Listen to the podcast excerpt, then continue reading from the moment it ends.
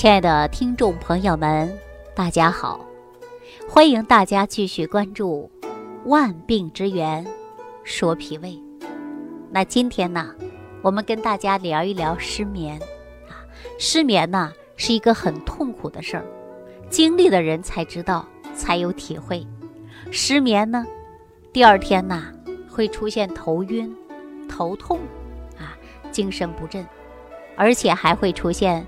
反应迟钝，浑身呐没有力气，并且还会伴随着心烦啊，然后皮肤呢也会很差，对工作、对生活影响都是非常大的。那失眠到底怎么办呢？当然需要吃一些安眠药来解决吗？并不见得啊，因为安眠药啊只是一种临时和辅助治疗的方法。比如说，长期服用一类的安眠药，很容易造成药物的依赖和耐药性啊。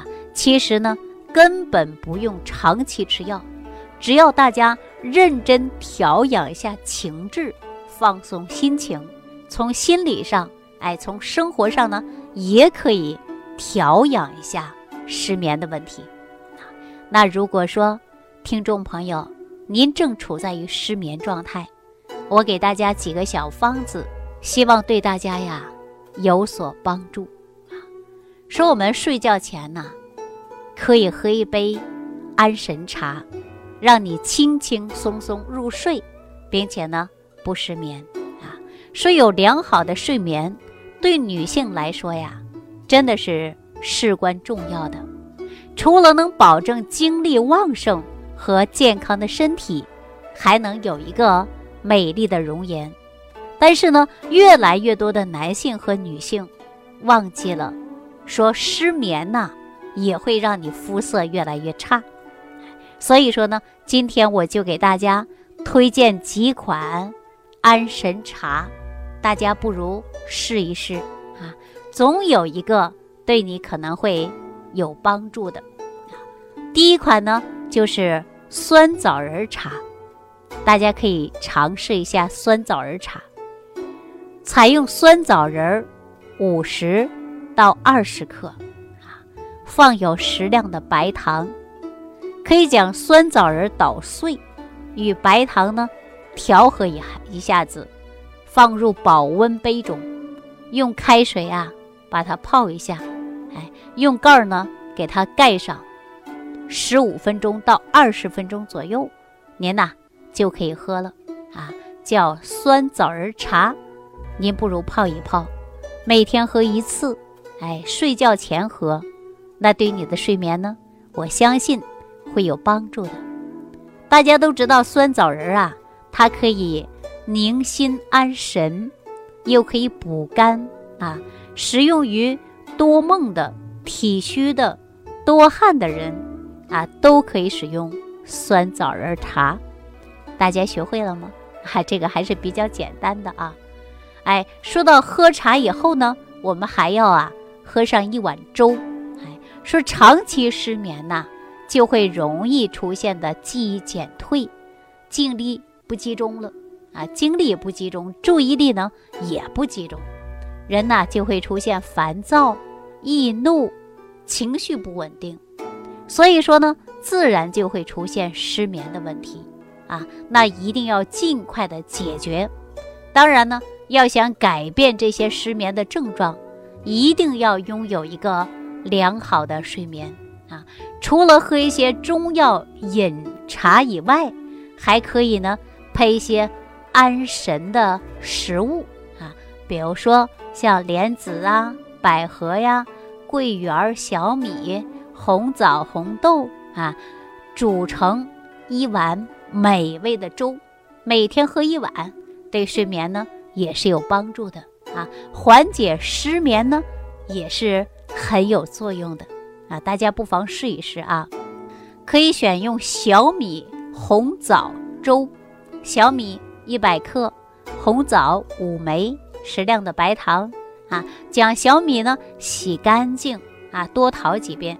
红枣也洗干净去核，与小米一起放入锅中，加上适当的清水，用大火煮到沸腾啊，转到小火慢慢的炖，哎，炖上熟了以后，可以加上白糖来调味儿，这样呢可以当做晚餐来食用，哎，那这样的功效是什么呢？就可以呀除烦止渴、安神助眠，有助于改善我们心烦气躁。哎，睡眠质量差的人、失眠症状的人，都可以呢来使用啊。但是如果说气滞者呀，啊，比如说体虚的啊，而且呢，啊，有这个小便清长，俗话说前列腺炎的，那这些人呢就不适合于用这个方子啊。大家记住了。那我们除了这个以外呢，还有可以用桂圆银耳汤啊。比如说，可以选择桂圆儿五十克啊，呃，莲子呢十五颗啊，一颗两颗的颗叫十五颗啊，冰糖适量，将莲子、银耳分别泡一下，泡到发，洗干净啊，把银耳呢撕成小小的一片一片的，呃，桂圆肉呢用温水泡五分钟，洗干净备用。哎，莲子呢一起放入砂锅当中。慢慢去炖啊，大火变小火，炖到一个小时左右就可以使用了。又可以呢，当做晚餐来吃啊。这样的粥啊，就可以养心安神、健脾补肾啊，非常适合于我们中老年朋友。对于失眠熬夜者呢，你可以呀，尝起来喝一喝啊。但是呢，如果是容易上火的，或者是孕妇呢，就要少吃一些啊，就要少吃一些。所以说，我们凡事啊都有利与弊的啊。那么大家呢可以呀多注意一下自己哪些能吃啊，哪些不能吃，是不是啊？所以说，我们很多人呢对于饮食方面啊没有真正的研究过啊。有的饮食呢不注意啊，按照自己的脾胃想吃就吃了，不想吃就不吃了，这样的人也是大把有人在的。还有一些人呢不是这样做的啊，怎么做的呢？就是吃饭的时候啊不应食啊，凑合。比如说饿的不行了，随便的在网上点个外卖啊；饿的不行了，随便泡个泡面啊，吃个面包等等，这些呢都是不科学的。所以说我们在选用科学而有效的。来解决脾胃的问题，解决你身体不适应症状的问题，还需要我们食物慢慢来调啊，慢慢来调。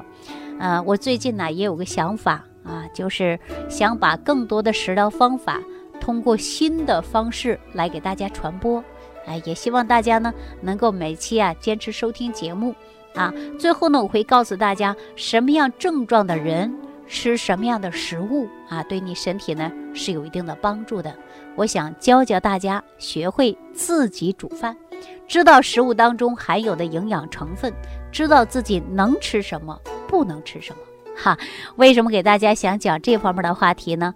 因为最近呢，我发现很多人并不会下厨房啊，即便是下厨房了，也没有真正做到的科学调配饮食。